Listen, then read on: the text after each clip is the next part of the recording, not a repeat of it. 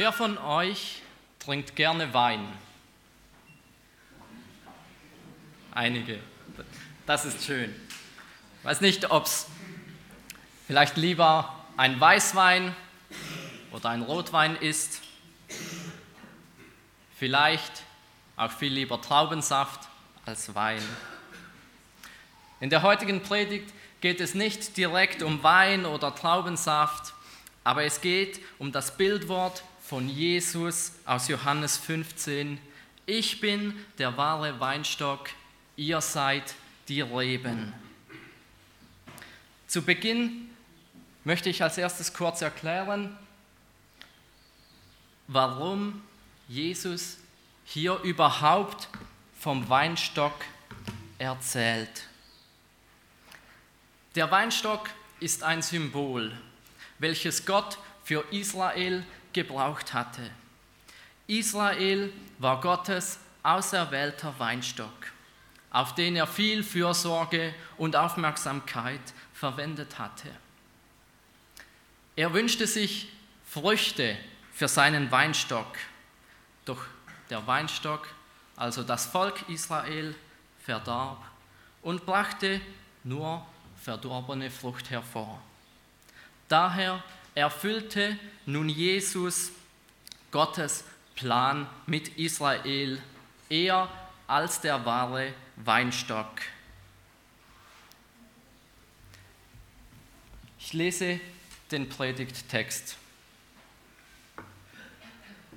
aus Johannes 5, die Verse 5 bis 15. Ich bin der Weinstock, ihr seid die Reben. Wer in mir bleibt und ich in ihm, der bringt viel Frucht. Denn getrennt von mir könnt ihr nichts tun. Wenn jemand nicht in mir bleibt, so wird er weggeworfen wie die Rebe und verdorrt. Und solche sammelt man und wirft sie ins Feuer und sie brennen. Wenn ihr nicht in mir bleibt und meine Worte wenn ihr in mir bleibt und meine Worte in euch bleiben, so werdet ihr bitten, was ihr wollt, und es wird euch zuteil werden. Dadurch wird mein Vater verherrlicht, dass ihr viel Frucht bringt und meine Jünger werdet. Gleich wie mich der Vater liebt, so liebe ich euch. Bleibt in meiner Liebe. Wenn ihr meine Gebote haltet, so bleibt ihr in meiner Liebe, gleich wie ich die Gebote meines Vaters gehalten habe und in seiner Liebe geblieben bin. Dies habe ich zu euch geredet, damit meine Freude in euch bleibe und eure, und eure Freude völlig werde. Das Gebot der Liebe. Das ist mein Gebot, dass ihr einander liebt, gleich wie ich euch geliebt habe. Größere Liebe hat niemand als die, dass einer sein Leben lässt für seine Freunde. Ihr seid meine Freunde, wenn ihr tut, was immer ich euch gebiete. Ich nenne euch nicht mehr Knechte, denn der Knecht weiß nicht, was sein Herr tut. Euch aber habe ich Freunde genannt, weil ich euch alles verkündet habe, was ich von meinem Vater gehört habe.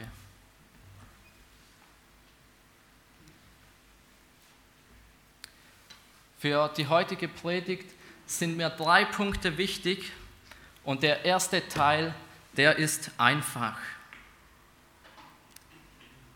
Ich bin der Weinstock, ihr seid die Reben. Wer in mir bleibt und ich in ihm, der bringt viel Frucht. Keine Frage, keine Aufforderung, nur eine Aussage. Es ist so einfach. Jesus hebt in Vers 5 noch einmal in positiver Form hervor und verbildlicht das Leben des wirklichen Jüngers. Wer in mir bleibt und ich in ihm, der bringt viel Frucht. Bei diesem Bleiben der Rebe am Weinstock geht es um den organischen Lebenszusammenhang mit Jesus. Eine Rebe ist nicht gelegentlich einmal am Weinstock. Sie hat nicht einzelne Stunden am Tag, in denen sie den Saft des Weinstocks empfängt. Eine Rebe ist 24 Stunden Tag und Nacht, Woche für Woche, völlig mit dem Weinstock verbunden. Und das ist das ganz normale Geschehen, das überall in echter Jüngerschaft eintreten muss.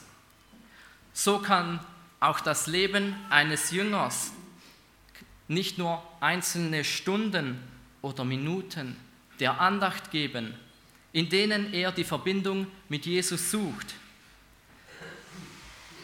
Der Jünger darf und er muss auch ununterbrochen oder durchgängig mit Jesus verwachsen sein. So wie die Jünger mit Jesus gelebt haben und fortlaufend von ihm gelernt haben, so sollen es auch wir tun. Und warum? Denn getrennt von mir könnt ihr nichts tun. Das denn verklammert, verklammert die beiden Sätze miteinander. Und daraus entstehen zwei Alternativen, die sich scharf gegenübertreten. Auf der einen Seite haben wir viel Frucht mit Jesus. Und auf der anderen Seite haben wir nichts, keine Frucht ohne Jesus. Was sagt uns dies? Ohne eine Verbindung zu Jesus, so wie es die Rebe zum Weinstock hat, gibt es im Menschenleben keine Frucht, die Gott gefallen würde. Ohne die Verbindung zu Jesus entsteht kein Beitrag zum Reich Gottes.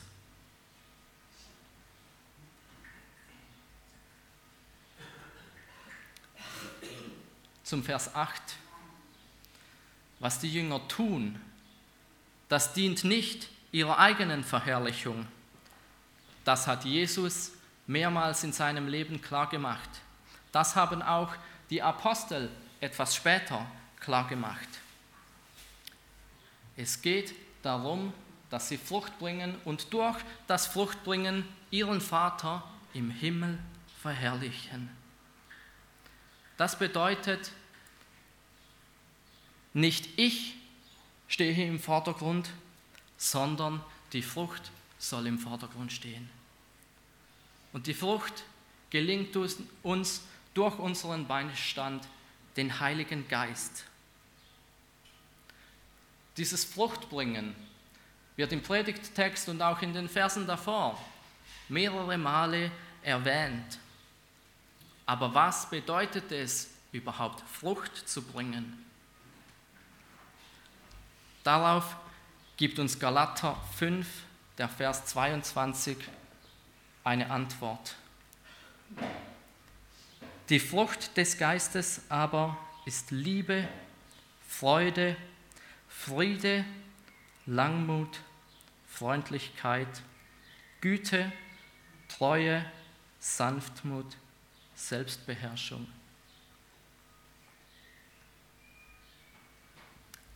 All diese Dinge sollen Ziel unseres Lebens sein.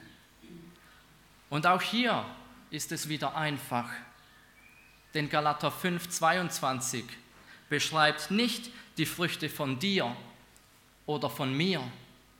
Es ist nicht unser Verdienst. Es sind die Früchte des Heiligen Geistes, der durch, die durch sein Wirken in uns geschehen. Etwas erstaunlich ist aber der Schluss von Vers 8, und meine Jünger werdet. Sind sie denn nicht schon längst seine Jünger? Warum müssen die Jünger von Jesus noch die Jünger von Jesus werden? Jesus weist damit auf die Auferstehung hin. Denn nach seiner Auferstehung werden sie Jünger in einem tieferen Sinne sein. Die Passion wird sie zerstreuen, sie werden fliehen, sie werden verleugnen. Und erst wenn der neue Bund durch Kreuz und Auferstehung in Kraft gesetzt ist, wird sich zeigen, wer wirklich zu dieser Gemeinde des neuen Bundes hält. Durch den Tod von Jesus ist der alte Bund aufgelöst und der neue Bund, der ewige Bund, ist eingesetzt.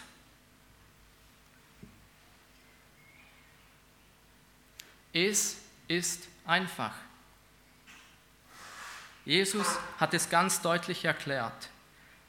Wenn wir in ihm sind, dann bringen wir durch den Heiligen Geist Frucht und verherrlichen damit unseren Vater im Himmel.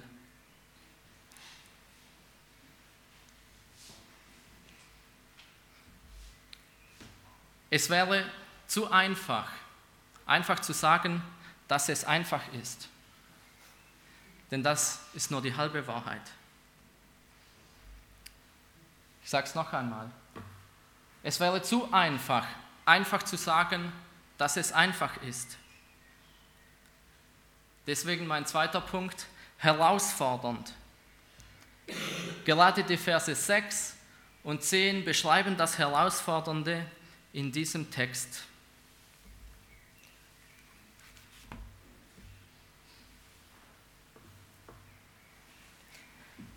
Wenn jemand nicht in mir bleibt, so wird er weggeworfen wie die Rebe und verdorrt. Und solche sammelt man und wirft sie ins Feuer und sie brennen. Aber kann der Jünger denn überhaupt etwas dafür? Es liegt doch gar nicht in der Macht der Rebe, sich vom Weinstock zu lösen oder im Weinstock zu bleiben. An dieser Stelle wird das Bild der Rebe gewissermaßen gesprengt. Das bedeutet, wir können das, wir können das Bild der Rebe nicht eins zu eins auf uns Menschen übertragen. Weil es bei uns anders ist. Es liegt, wie viele Bibelstellen zeigen, sehr wohl in der Entscheidungsgewalt des Jüngers, ob er bei Jesus bleiben will oder nicht. Nur der, der bewusst und über lange Zeit Jesus absagt, bleibt im Sinne von diesem Vers nicht mehr in ihm. Und damit ist es unsere Verantwortung. Das Feuer stand schon im Alten Testament für das Gericht Gottes. Und auch hier steht es für das Gericht Gottes, welches unausweichlich auf uns zukommen wird. Die Herausforderung besteht darin, in Jesus zu bleiben, egal was kommt.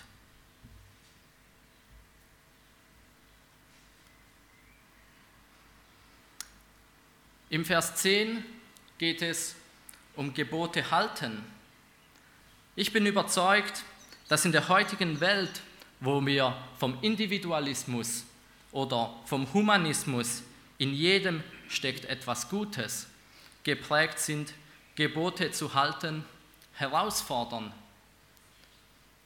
Vielleicht mögen sich die einen noch an die Predigt von Martin von der letzten Cross Night erinnern, als er das weiße T-Shirt zerrissen hat und das schwarze T-Shirt darunter war. Und er gesagt hat, nein, es ist nicht so. In uns drinnen ist nichts Gutes. Wir sind von innen heraus schlecht. Wenn wir uns an der Welt ausrichten, dann sehen wir irgendwo durch, wie sich jeder um sich selbst dreht.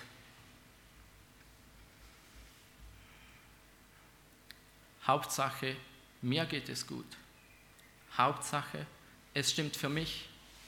Und in einer solchen Welt, in einer solchen Prägung, sich an Gebote zu halten, fordert heraus.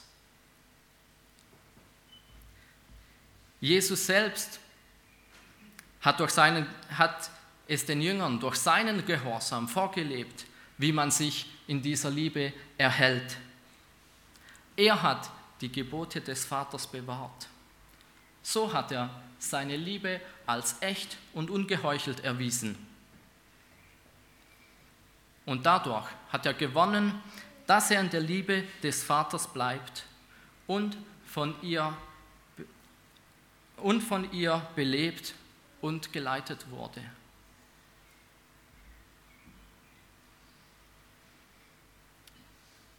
Es bleibt eine Herausforderung in unserem Alltag, Gottes Gebote zu befolgen und in ihm zu sein und mit der, und mit der Hilfe des Heiligen Geistes gute Frucht zu bringen.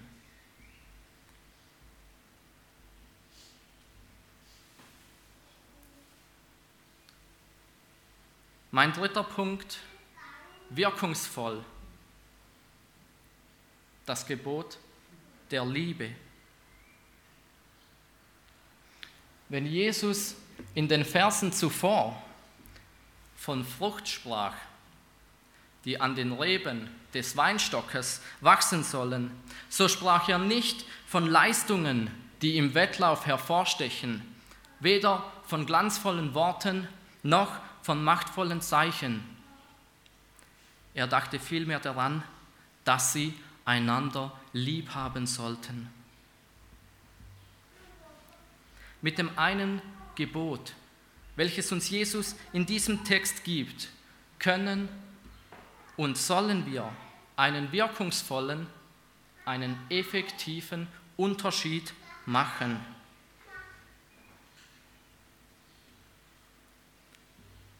Jesus kennzeichnet im Vers 13 das Wesen der Liebe.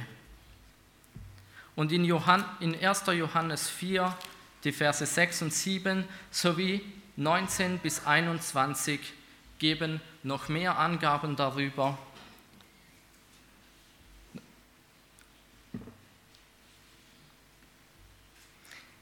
Geliebte, lasst uns einander lieben, denn die Liebe ist aus Gott und jeder, der liebt, ist aus, ist aus Gott geboren und erkennt Gott. Wer nicht liebt, der hat Gott nicht erkannt, denn Gott ist Liebe. Wir lieben ihn, weil er, weil er uns zuerst geliebt hat. Wenn jemand sagt, ich liebe Gott und hasst doch seinen Bruder, so ist er ein Lügner. Denn wer seinen Bruder nicht liebt, den er sieht, wie kann der Gott lieben, den er nicht sieht? Und dieses Gebot haben wir von ihm, dass wer Gott liebt, auch seinen Bruder lieb haben soll.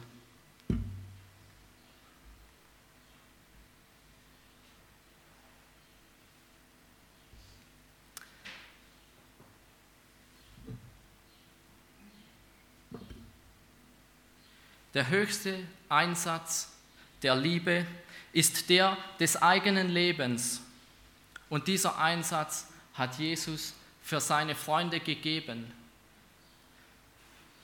Dabei dürfen wir nicht vergessen, dass Jesus nicht nur für seine Freunde, sondern auch für seine größten Feinde starb.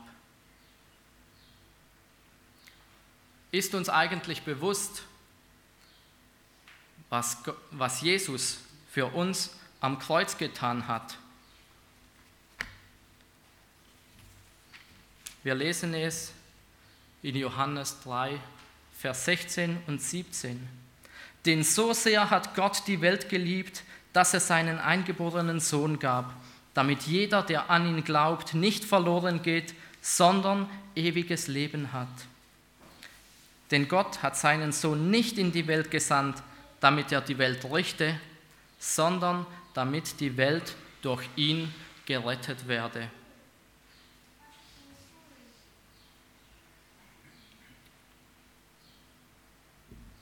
Aus diesen Versen könnte die Frage entstehen, müssen wir denn unser Leben für andere lassen?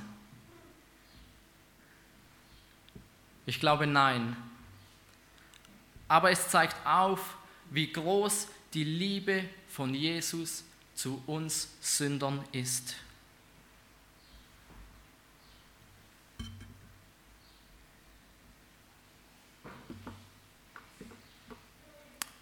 Im Vers 14 sehen wir eine ganz neue Dimension der Liebe oder Freundschaft.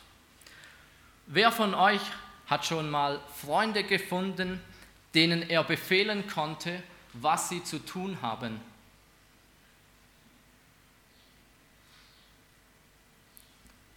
Und wer sich jetzt denkt, auf einen solchen Freund kann ich verzichten, weil ich keine Freunde will, die mir sagen, was ich zu tun habe, den frage ich, hast du nicht auch gewisse Vorstellungen an deine Freunde, wie sie sein sollten? Ich habe das.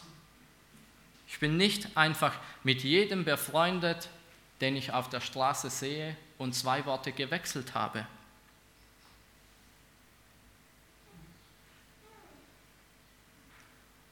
Und Jesus hat diese Vorstellungen nicht. In diesem Vers wird deutlich, dass die Freundschaft nicht auf Augenhöhe ist, sondern Jesus uns diese Freundschaft anbietet. Dieser Vers zeigt nur auf, dass wir die Freundschaft mit ihm gar nicht verdient hätten, so sündhaft wie wir sind. Gott schenkt sie uns, weil er uns zuerst geliebt hat. 1. Johannes 4, 19.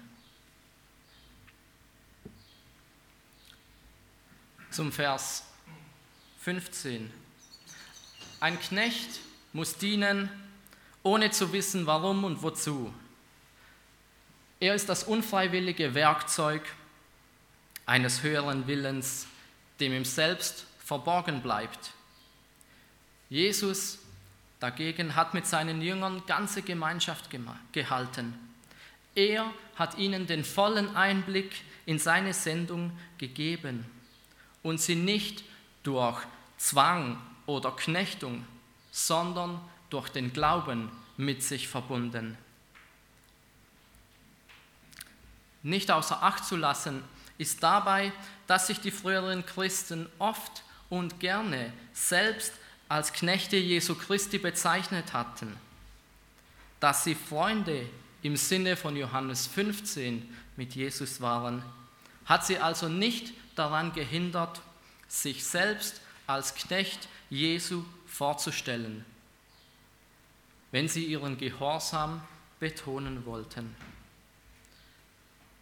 Zudem gaben sie ihr Leben, ihre Familie, für Jesus und ihre Berufung auf.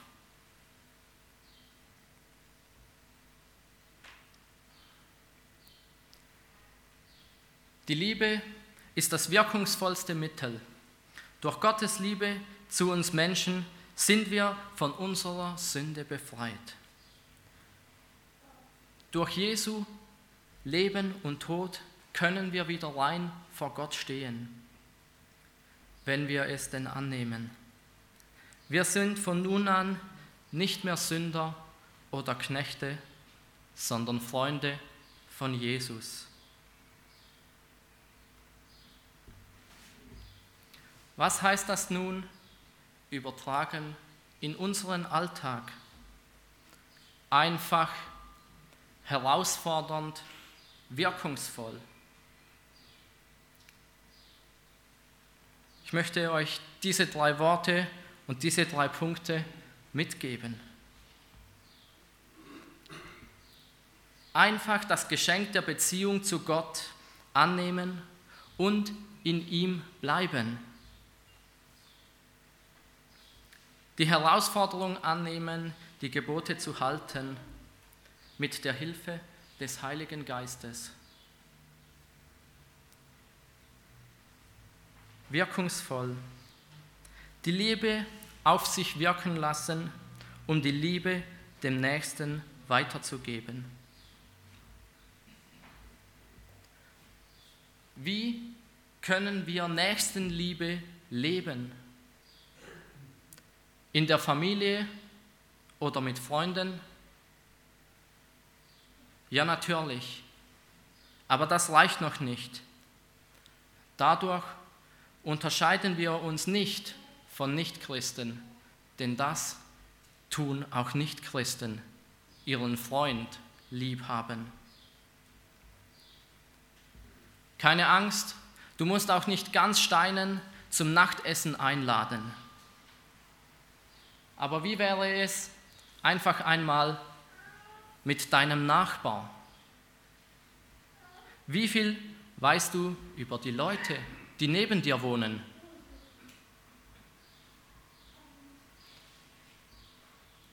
Oder ein paar einfachere Beispiele. Der älteren Dame den Einkauf ins Auto tragen. Für die Leute in deinem Umfeld wirkliches Interesse zeigen, für sie da sein. Oder hier in der Gemeinde mit neuen Gottesdienstbesuchern ins Gespräch zu kommen, obwohl man sich auch mit seinen Freunden unterhalten könnte.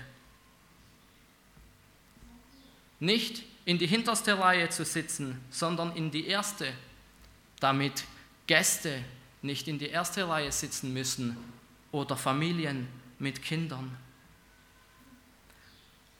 Ich bin überzeugt, Nächstenliebe fängt bei dir an, in deinem Umfeld. Und ich möchte dich herausfordern, diese Woche einmal nachzudenken, wo kann ich Nächstenliebe leben. Nächstenliebe kann einfach oder herausfordernd sein, aber auf jeden Fall ist Nächstenliebe wirkungsvoll. Amen.